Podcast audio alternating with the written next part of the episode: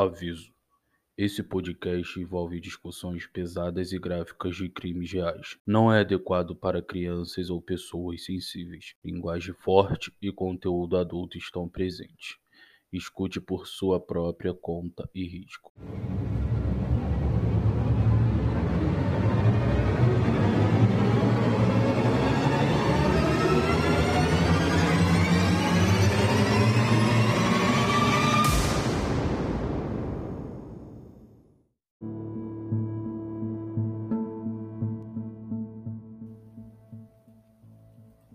Olá, meus amores, tudo bom com vocês? Eu sou a Tainá Roberto e esse é o podcast Crime Notório.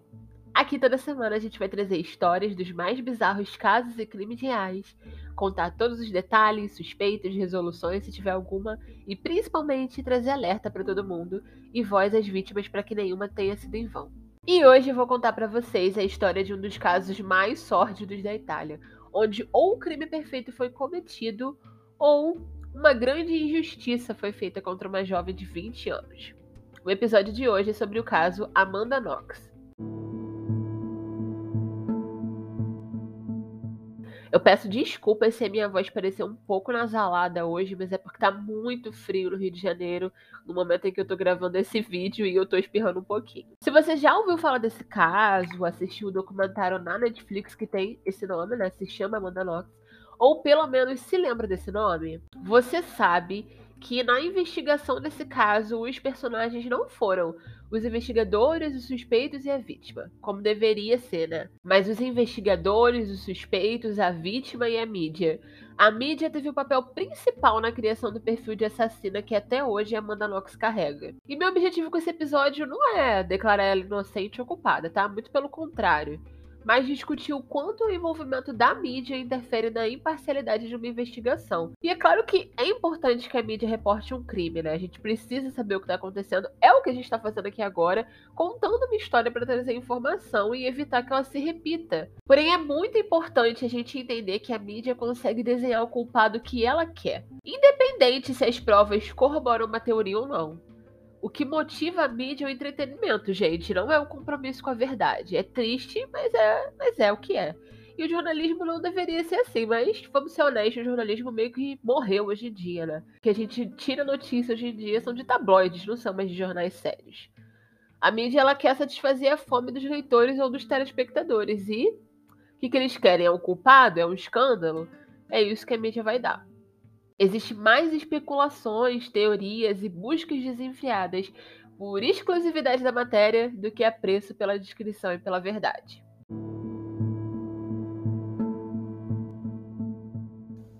A Amanda Knox nasceu em 9 de julho de 1987 em Seattle, Washington, Estados Unidos. Ela é filha de uma ex-professora de matemática com o vice-presidente de finanças da Macy's. Sabe aquela loja de departamentos super famosa nos Estados Unidos que a gente vê nos filmes? Então, essa loja. Ela tem uma irmã mais nova do casamento dos pais dela, chamada Diana, e duas outras irmãs do segundo casamento do pai, Ashley e Delaney. Os pais da Amanda se separaram quando a mãe dela ainda estava grávida da sua irmã mais nova e ambas se casaram de novo.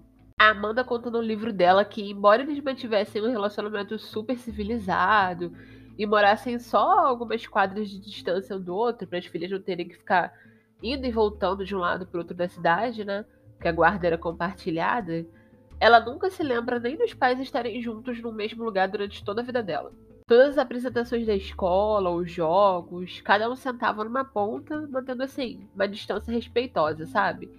Isso até o dia em que ela contou para os pais que ela iria passar um ano na Itália Nesse dia, ela juntou os dois no restaurante e ela disse que essa lembrança ficou muito forte na mente dela, porque para ela era um rito de passagem. Ela estava dizendo a eles que ela ia se tornar uma mulher adulta, responsável, morando a um oceano de distância dos pais. Amanda cresceu num subúrbio maneiro, legal, né? E jogava futebol quando ela era mais nova, então ela ganhou o apelido de Foxy Noxy, que a gente pode traduzir muito mal para gata nox, no significado mais próximo. Esse apelido vem de uma expressão em inglês, é sly like a fox, que quer dizer, tipo, deslizar como uma raposa. E é quando o jogador de futebol dribla muito bem, pelo que eu entendi. Então, daí, dessa expressão, e por causa do sobrenome dela, né? eles deram esse apelido, que era um apelidinho fofo, que inclusive era o nome dela escrito no uniforme do futebol e também era o nome que ela usava na conta do MySpace. Vocês lembram do MySpace, gente? Os jovens não vão fazer a menor ideia do que eu tô falando. A Amanda viveu uma vida privilegiada, tipo, ela não era super rica, mas os pais dela tinham dinheiro para prover tudo que ela precisava e uma boa educação. Então, em 2005, ela se formou no ensino médio e ela entrou para Washington University, que era bem perto ali da casa dos pais dela, né? Que ela morava em Washington. E todo mundo que estudou com ela nessa época lembra dela como uma universitária comum. Ela frequentava festas, como qualquer estudante, mas ela era muito aplicada e ela, inclusive, entrou para a lista do reitor, que é uma lista de merecimento acadêmico. Então, não é qualquer um que entra, você tem que ser muito bom aluno. Mas ela ainda achava que ela era muito infantil. Ela queria não só se tornar, mas se sentir adulta, sabe? Se sentir responsável por si mesma. Afinal, ela tinha sido muito protegida pelos pais a vida inteira. E ela disse que durante a infância dela, durante o ensino médio, por exemplo, ela nunca se sentiu como se encaixasse, como se se encaixasse em lugar nenhum. Então ela sentia que ela ainda não tinha encontrado o seu lugar, o seu grupo, se encontrado. Ela tinha amigos próximos, mas ela dizia que ela não tinha ali aquele lugar, sabe? Quando você sabe o que, que você quer, quem você é, o que você está fazendo. E ela tinha 20 anos, né? Faz super sentido que ela ainda não se entendesse como pessoa. Ela esperava que a faculdade fosse dar isso pra ela, mas não aconteceu. Então ela entendeu que ela precisava sair dali, sair debaixo das asas dos pais, se arriscar. E aí ela trabalhou em vários empregos nessa época porque ela queria juntar dinheiro para fazer um intercâmbio.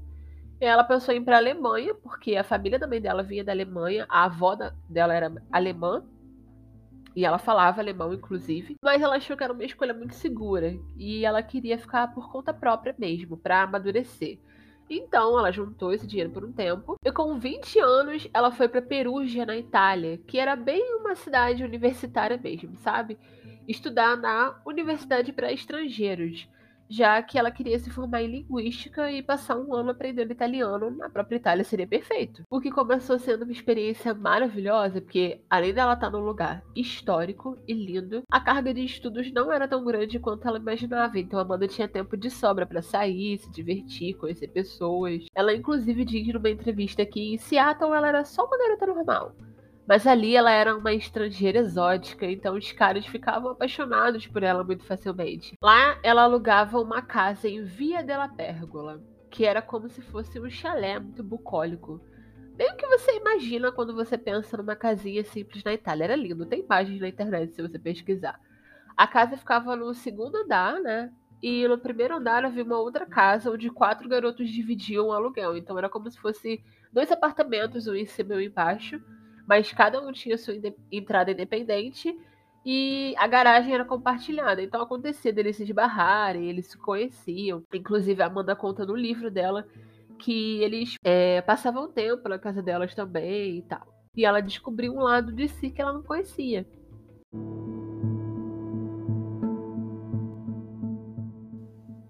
A casa tinha quatro quartos e a Amanda dividia com mais três garotas. Duas italianas Filomena Romanelli e Laura Messetti, Messetti, não sei, e eram um pouco mais, que eram um pouco mais velhas que ela, né? Elas estavam lá na casa dos 30. E uma inglesa chamada Meredith Catcher. A Filomena e a Laura moravam lá desde agosto de 2007. E era a Filomena que era responsável por cobrar o aluguel de todo mundo, pagar a senhoria e tal. Ambas trabalhavam como estagiárias no escritório de advocacia na época. Já a Meredith, ela era só dois anos mais velha que a Amanda e também tinha se mudado para fazer um intercâmbio. Ela veio de uma vida mais modesta, era muito quieta, muito cuidadosa e muito inteligente. As duas eram lindas, duas estrangeiras conhecendo a Itália e se divertiram juntas em muitos momentos. Elas não eram assim, ah, melhores amigas, tão próximas, mas a Amanda conta que ela tinha ela uma confidente, ela contava as coisas sobre o dia, os caras que ela conhecia, como é que era a faculdade e tal.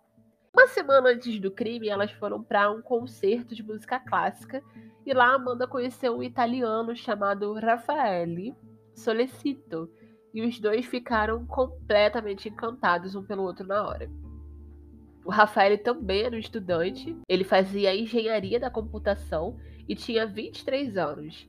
Ele era bem aquele cara nerd, bem tímido, que não tinha tido quase nenhuma experiência com mulheres ainda. E a Amanda, que estava ali sendo tão solta e extrovertida, além de ser o oposto, deixava ele fascinado. E aí os dois não se separaram. Desde o momento que eles se conheceram, eles foram para casa deles juntos, né? E ficaram juntos até o momento ali do crime. Passaram os próximos cinco dias praticamente morando juntos no apartamento dele transando, assistindo filmes e fumando maconha. A Amanda tinha conseguido um trabalho num pub, né, num bar, chamado Le Chic, e quando ela saía à noite para trabalhar eram as únicas horas que eles ficavam afastados. E ela estava realmente vivendo um romance jovem, estrangeiro, digno de um filme, de um livro. Mas o conto de fadas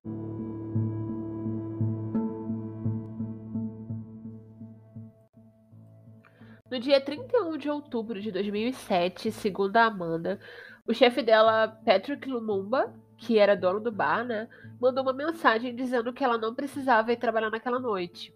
E aí ela ficou super animada, porque isso significava que ela ia poder passar a noite toda com o Rafael. Então ela conta que eles cozinharam juntos, assistiram o filme Amelie, ficaram na cama namorando e tal. Ela leu o livro do Harry Potter em alemão para ele e eles ainda assistiram um episódio de 20 minutos de Naruto. Isso foi tudo que eles fizeram naquela noite. No dia seguinte, a Amanda foi para casa, porque ela já estava ali, né? Fazia cinco dias, então ela precisava das coisas dela, roupas, etc. E aí ela se despede do Rafael e vai para casa. E chegando lá, ela encontra a porta destrancada, o que é de estranho. Mas ela entrou, a casa parecia normal, o quarto dela tava a mesma bagunça de sempre, então ela foi pro banheiro tomar banho. E aí na pia do banheiro tinha uns pingos de sangue, sabe? Umas gotinhas. Ninguém que olha umas gotinhas de sangue em cima da pia vai pensar, ai meu Deus, aconteceu um assassinato aqui na hora. Então ela tomou um banho tranquilamente. E aí quando ela saiu do banho, foi que ela viu que tinha um cocô no vaso sem dar descarga. E isso ela achou muito estranho.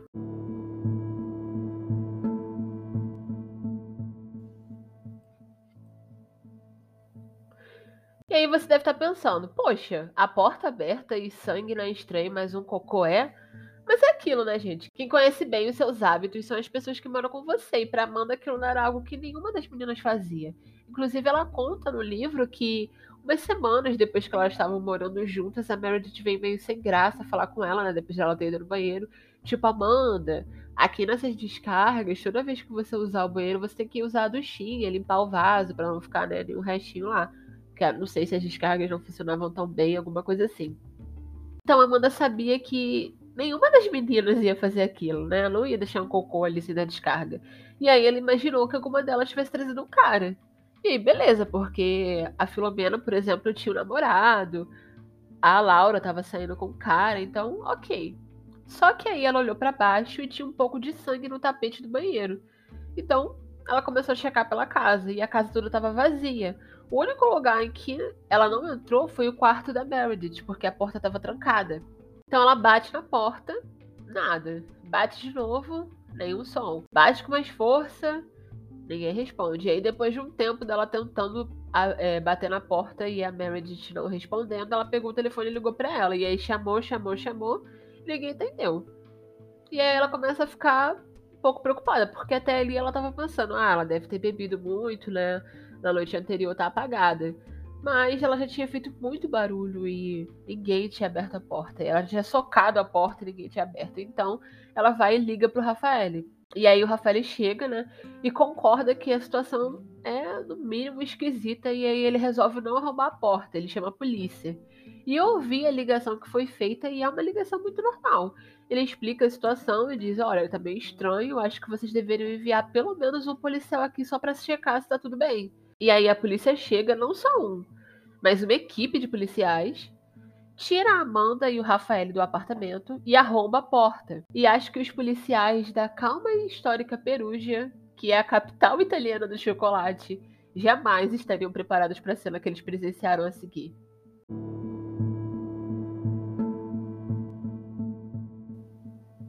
O corpo da Meredith estava no chão, coberto por um edredom, assim, só dava para ver o pé dela, e havia mancha de sangue por pelo quarto inteiro, até na parede tinha uma mancha com uma, um formato de mão, assim, como se alguém sangrando tivesse colocado a mão na parede, no chão, e tudo, era muito sangue.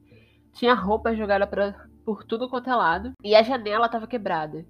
A Meredith tinha sido violentada sexualmente esfaqueada 47 vezes e degolada. Naquele momento, os policiais sabiam que eles estavam tratando de uma investigação de homicídio, mas no primeiro de muitos outros erros que a polícia italiana cometeria nesse caso, a informação foi vazada para a mídia e em minutos vários paparazzi e jornalistas da imprensa italiana e internacional já estavam no local, interferindo na cena do crime e formando suas próprias opiniões sobre o que tinha acontecido. E a Amanda e o Rafael, que tinham sido colocados para fora da casa quando a polícia chegou, estavam esperando do lado de fora, sem ter a menor noção da gravidade do que tinha acontecido, confortando um ao outro da maneira que eles podiam, né? Então eles estavam ali abraçados, trocando os selinhos e tal. E todos os tabloides registraram isso.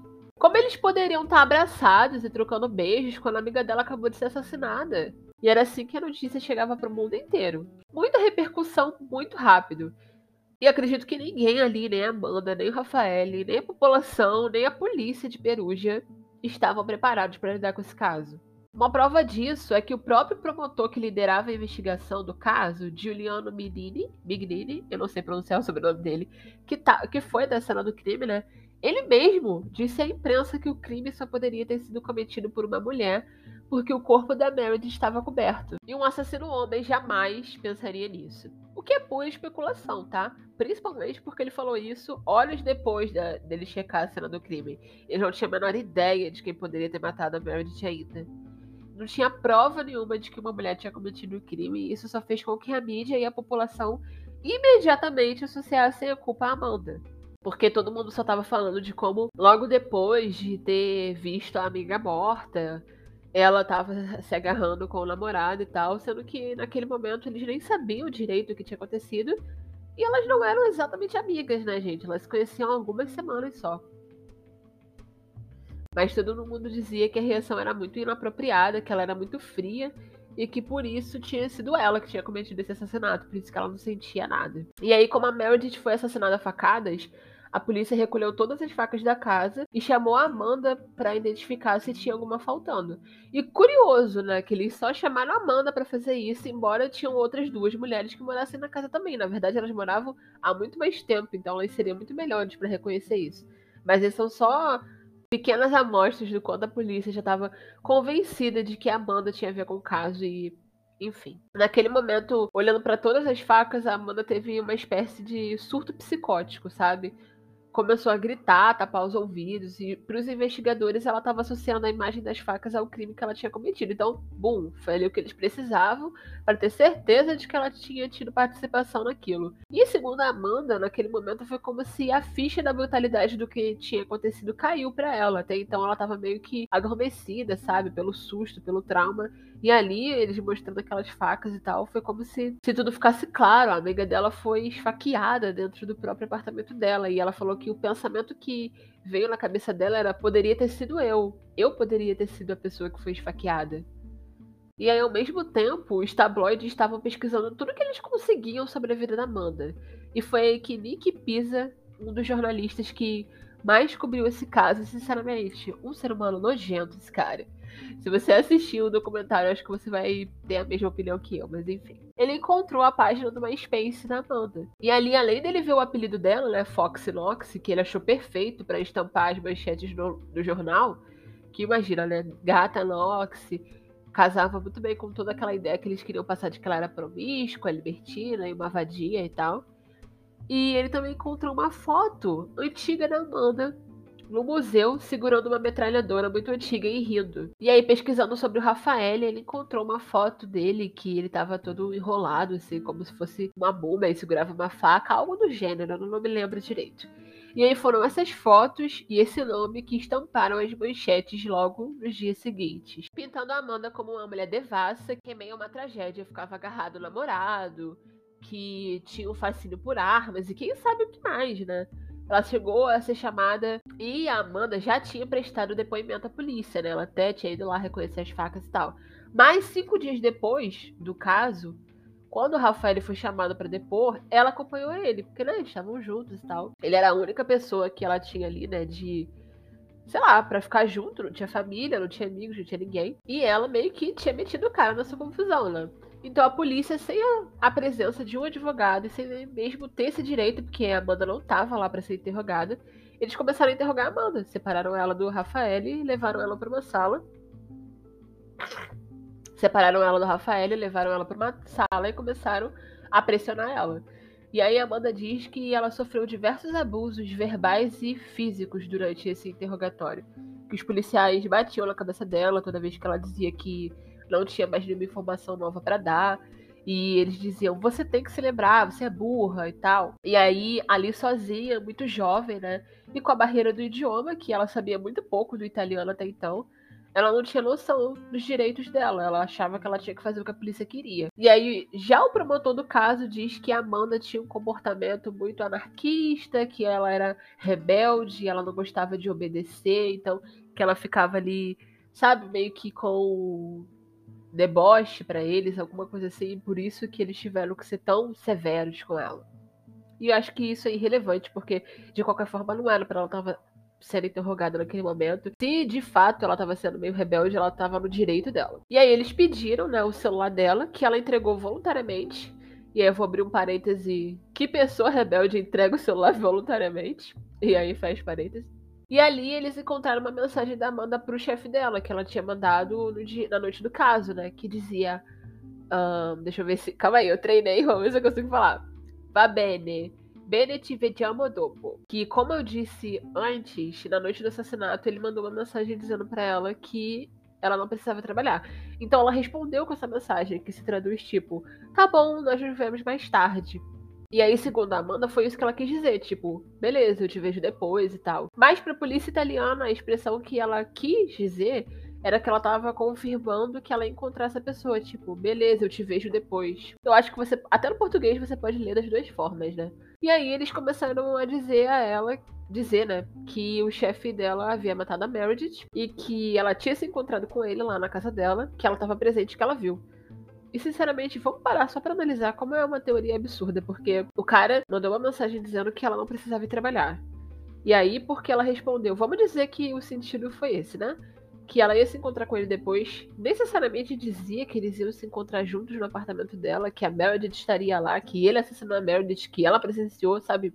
E aí a Amanda disse que naquele momento ela tava cinco dias sem dormir direito. Que ela diz, imagina, né? Você tá em tudo isso, uma experiência super traumática e a polícia tá gritando com você, você tem que se lembrar, você se esqueceu por causa do trauma. Ela tava horas dentro daquele interrogatório abusivo e aí ela começou a duvidar de si mesma. Para de ser burra, se lembra, batendo na cabeça dela, falando: você tem que se lembrar, você tem que se lembrar.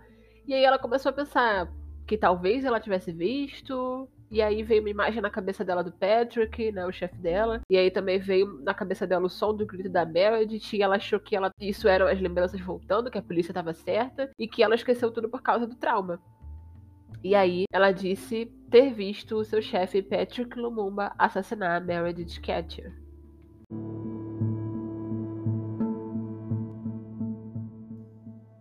Uma coisa precisa ser dita, tá? Seja você acredite na inocência da Amanda ou não.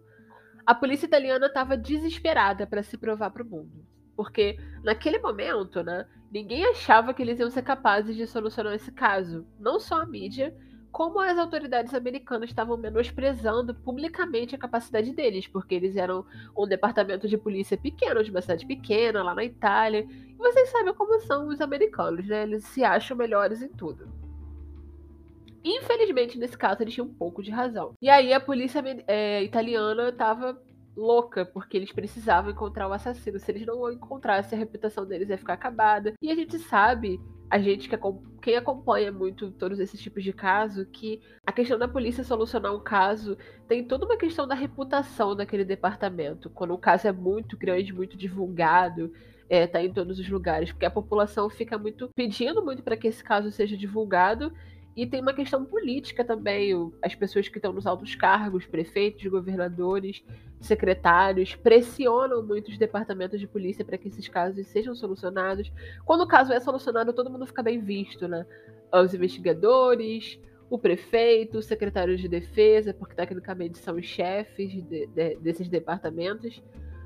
Mas quando o caso não é solucionado, todo mundo fica como burro, como incompetente. E aí a polícia italiana não queria que a imagem deles ficasse dessa forma para o mundo inteiro, porque estava todo mundo olhando, todos os olhos estavam em Perugia nessa época. Então eu acho que isso explica muito, muitos dos erros que, ele, que eles cometeram e muito desses caminhos de teorias sem sentido algum, sem respaldo algum, sem prova nenhuma, sem.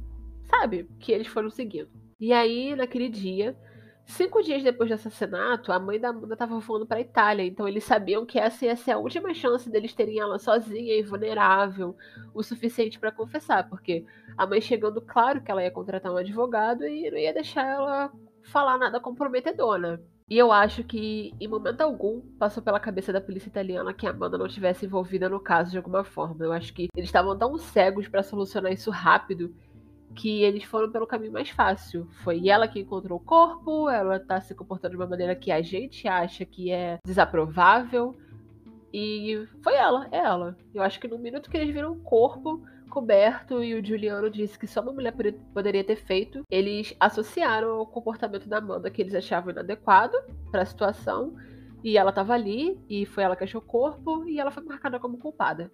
Mas, gente, essa é só uma minha opinião, se você também conhece esse caso, se você está ouvindo esse caso e acha que a Amanda é a culpada, tudo bem.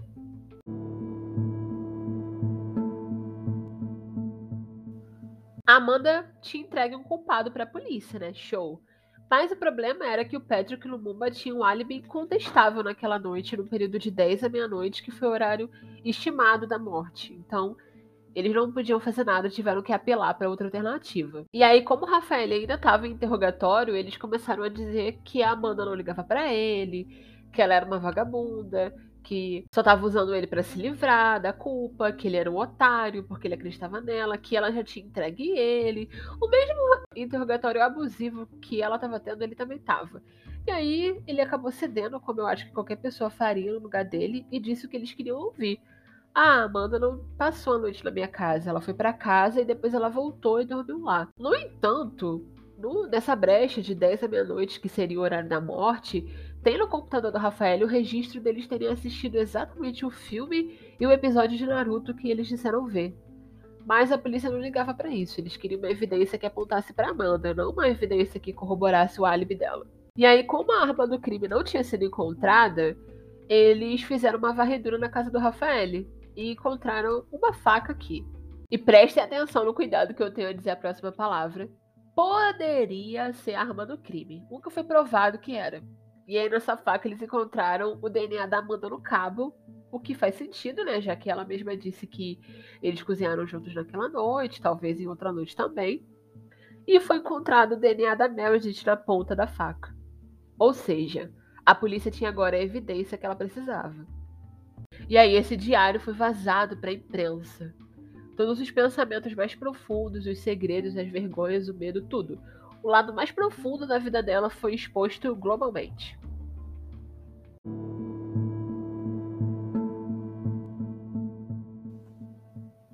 E aí eles foram presos com a justificativa de que soltos eles poderiam fugir para outro país ou que eles iam atrapalhar as investigações. E a esse ponto a polícia não só concordava com a imagem de promíscua que a mídia estava pintando da Amanda, como em cada coletiva que eles davam, eles contribuíam para que essa imagem ficasse pior.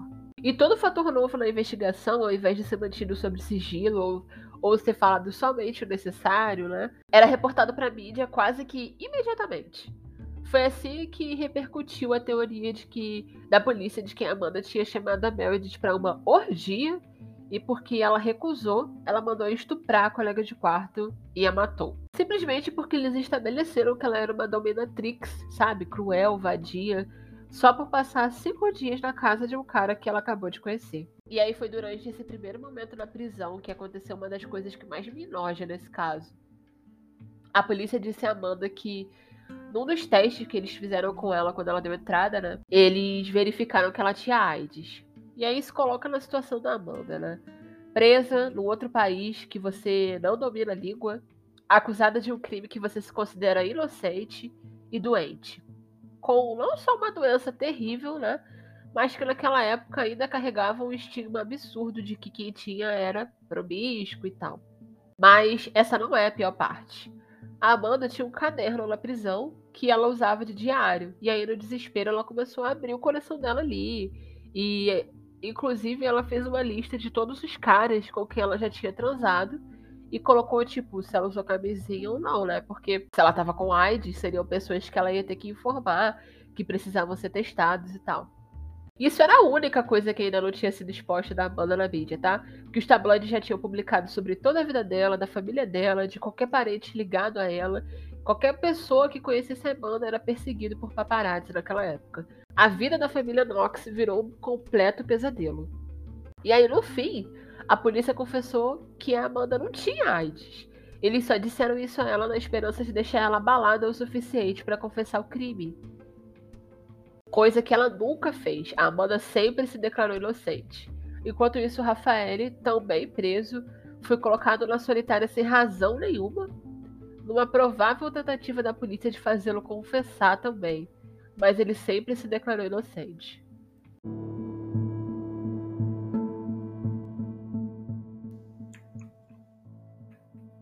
Enquanto a Amanda e o Rafael eram acusados pelo assassinato por evidências circunstanciais, Evidências físicas apontavam para um outro suspeito, Rudy Gad. A polícia só encontrou o celular da Meredith dias depois do crime porque ele havia sido jogado pela janela da casa e caído no quintal de uma outra pessoa. E aí, nesse celular, eles encontraram mensagens do Rudy para Meredith marcando um encontro naquela mesma noite. O Rudy tinha 20 anos na época do caso. Ele vivia em Perugia desde os 5 anos de idade, mas os pais dele eram da Costa do Marfim. E em 2004, o pai dele precisou retornar ao país, então ele foi adotado por um casal italiano. Ele era amigo de dois homens que moravam na casa, debaixo da casa que a Amanda alugava. E eles tinham se cruzado algumas vezes quando ele ia lá visitar esses amigos, mas eles não se conheciam e tal. O Rudy tinha um longo histórico na polícia por furtos e envolvimento com drogas, e quando a polícia o encontrou, ele tinha fugido para a Alemanha. E segundo ele, ele estava indo para a casa da tia, mas acabou pegando o trem errado. Havia DNA do Rudy em toda a cena do crime, no corpo da Meredith, no chão, nas roupas, em absolutamente tudo, e havia sêmen dele nela também, e o sangue que Amanda notou no tapetinho do banheiro, tal como o cocô no vaso sem dar descarga, eram dele.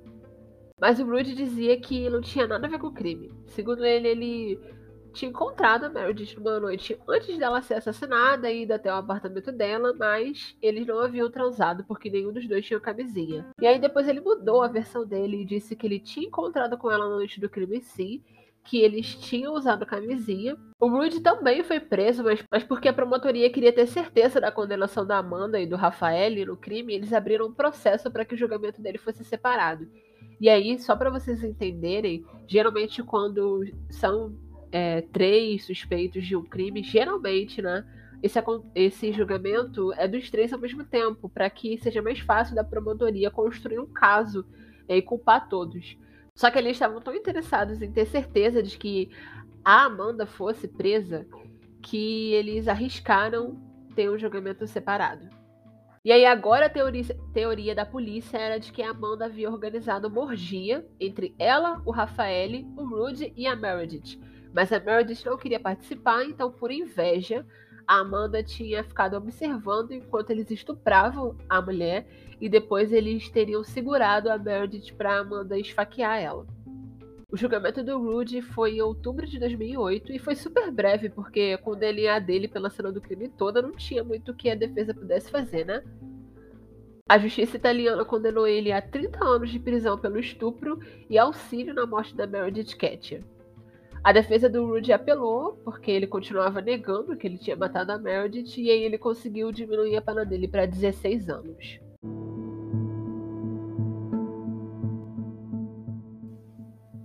Mas a verdade é que nem a imprensa, nem a população italiana se importavam que o Rudy estava preso. Eles queriam ver a Amanda presa.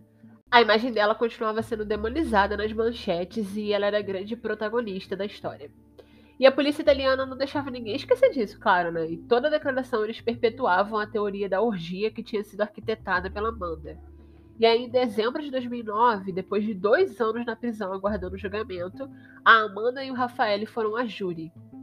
E aí ela foi sentenciada a 26 anos de prisão e ele a 25 anos, baseado somente na prova da faca que havia sido encontrada no apartamento do Rafael, com o DNA da Amanda no cabo e da Meredith na ponta. Eu tô enfatizando isso porque vai ser importante mais pra frente. A Amanda conta que esse foi o pior momento da vida dela. Até ali, ela disse que ela tinha aquela pequena esperança de que isso era uma injustiça e o mundo é justo, né? Ela não ia ser condenada. Eu assisti o vídeo do momento em que é lida a sentença da Amanda e ela desaba nos ombros de um dos advogados dela. A mãe dela desaba na irmã dela. O pai, o padrasto, a madrasta. Toda a família dela viu todos os sonhos de amadurecer e aprender uma língua nova longe de casa serem despedaçados ali. Amanda disse que foi um período muito difícil na prisão, que ela teve muitas experiências ruins, é claro, mas não foi tudo ruim.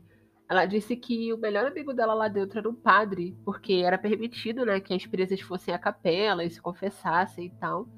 E ele, por saber que ela gostava de tocar violão, deixava ela passar as horas de confissão tocando e conversando com ela. Ela disse que, para ela, uma pessoa que gosta muito do toque humano, sabe, do contato, isso era o que era mais difícil na prisão. Não ser tocada por ninguém, a não ser quando era um guarda te revistando. E ela usou o tempo dela na prisão para aprender italiano. Ela disse que pediu um dicionário e pegava um livro e ia literalmente traduzindo palavra por palavra até ela entender. Tipo, as frases que as pessoas falavam com elas, outras presas, os guardas e tal. Na cabeça dela, a culpa disso tudo acontecer foi o grande empecilho da barreira linguística, porque ela achava que isso era a causa dela ter sido sentenciada. Ela não entendeu o que a polícia realmente queria e a polícia não conseguia interpretar o que ela queria dizer. E ela disse que ela jamais ia deixar isso acontecer de novo. E aí, enquanto isso, a equipe da Amanda contratou uma equipe para fazer uma perícia particular, para analisarem todas as evidências do caso de novo, dessa vez sem ser, né, do governo italiano, da polícia italiana, não sei exatamente, mas era contratados por ele também eram italianos, mas eram contratados por ele, né? E aí, é, uma das cientistas que participou, ela aparece no documentário da Amanda na Netflix, que se chama Amanda Knox, para quem quiser conferir. Ela diz que a primeira coisa que ela pensou quando foi dado esse caso na mão dela é de que a evidência foi contaminada. E aí, outro perito que também foi contratado analisou todas as imagens e vídeos da cena do crime e ele disse que a conduta da polícia foi completamente reprovável as pessoas entravam e saíam da cena do crime como bem queriam, sabe?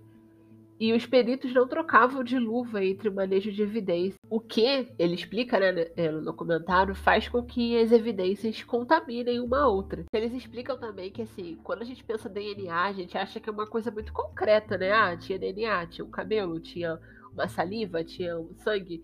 Mas eles explicam que só se você mexer a sua mão no ar, você já está deixando o seu DNA naquele ambiente. Então, qualquer é, migalhazinha você encontra o DNA de uma pessoa, mas que para você, mas que numa análise forense tem que ter uma quantidade assim padrão para você dizer que realmente uh, tinha DNA numa evidência, sabe que uma pessoa pegou, que uma pessoa usou, que tem sangue, que tem é, fluidos e tal. E aí o que foi determinado nessa perícia era justamente isso, que a quantidade de DNA da Meredith que foi encontrada na ponta da faca era tão pequena que ela não poderia nem ser considerada no, é, um match, sabe? Ela não deveria ser usada no tribunal, porque era claramente uma contaminação de evidências. A perita ela diz que ela chegou para a chefe do laboratório onde as é, evidências foram examinadas. Ela perguntou: olha, essa faca ela foi examinada sozinha? E a pessoa respondeu: não, foi examinada com tudo junto, porque a gente não podia parar o laboratório só por causa desse caso. Então ela imagina que aí no meio dessa é, examinação, alguém que tinha segurado alguma coisa que tinha o DNA da Merit segurou nessa faca e aí foi contaminado. E aí, com essa nova prova de que não existiam evidências físicas que apontassem para Amanda e para o Rafael, a defesa deles recorreu e conseguiu um novo julgamento em 2011, no qual a Amanda e o Rafael foram absolvidos de qualquer culpa. E aí, no vídeo desse julgamento, o alívio da Amanda é tão grande que os advogados dela acharam que ela não tinha entendido o que o juiz estava falando e estava chorando de tristeza. Mas na verdade era de felicidade porque eles finalmente podiam ir para casa.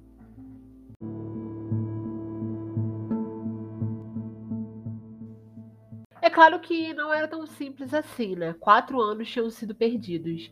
A vida havia sido exposta. A Amanda conta que depois que ela voltou para os Estados Unidos, ela não conseguia ir a lugar nenhum sem ver a lista de todos os homens que ela já tinha dormido exposta numa revista.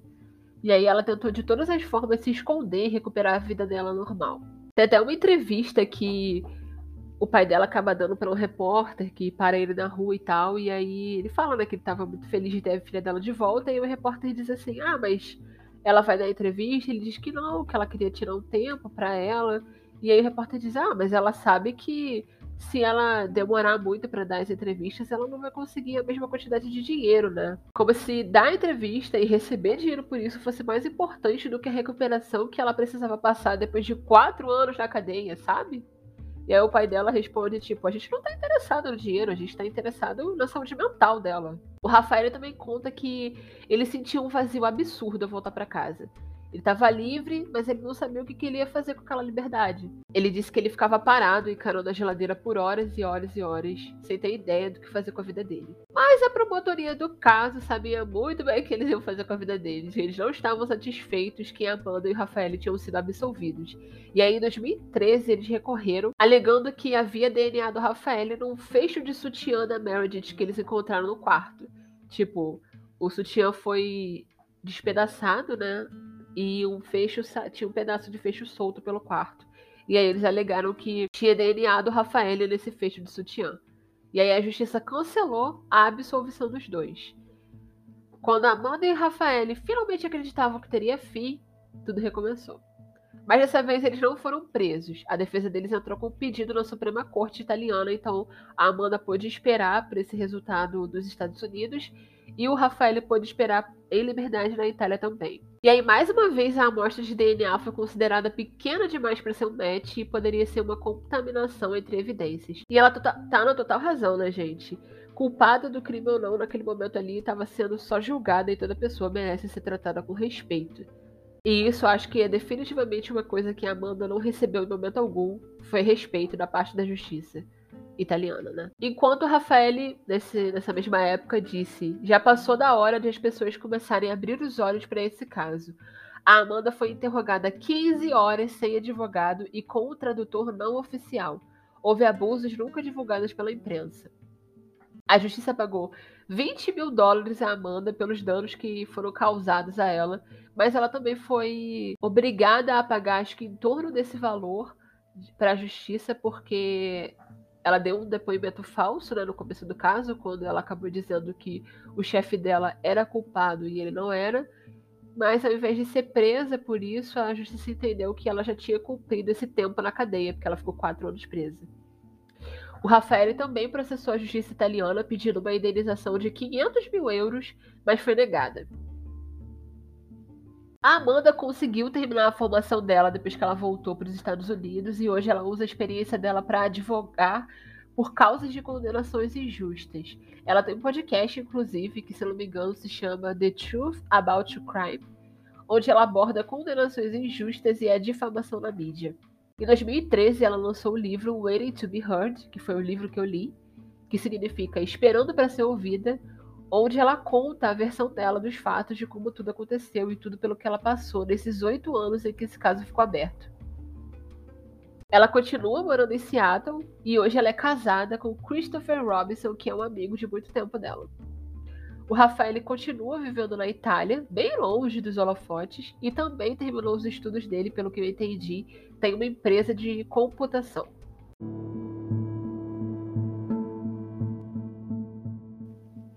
E eu não tô aqui para dizer se Amanda é culpada ou inocente. Eu tenho a minha opinião, você pode ter a sua, mas apenas para trazer atenção para um questionamento. E se a mídia não tivesse transformado a Amanda nesse monstro e o Rafael no cúmplice, será que eles seriam condenados? Quem foi o pior carrasco?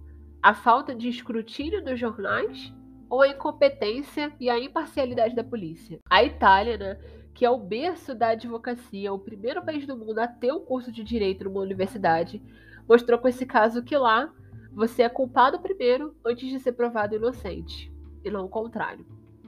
Então é isso por hoje, gente. Eu espero que vocês tenham gostado desse episódio e fiquem conosco, pois toda semana nós vamos ter um caso novo para contar, para trazer alerta e para discutir teorias.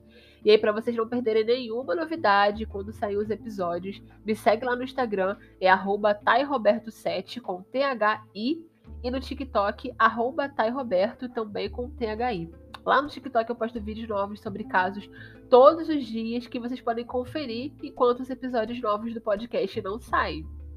E agora é oficial, tá? Toda quinta-feira tem um episódio novo do Crime Notório, então você já pode marcar aí na sua agenda. Quinta-feira que vem vai ter outro episódio novo e vai ser muito legal, tô muito entusiasmada. Qualquer pedido e sugestão de casos vocês podem me mandar lá no Instagram ou no TikTok, tá? Um beijo e até o próximo episódio. Se cuidem!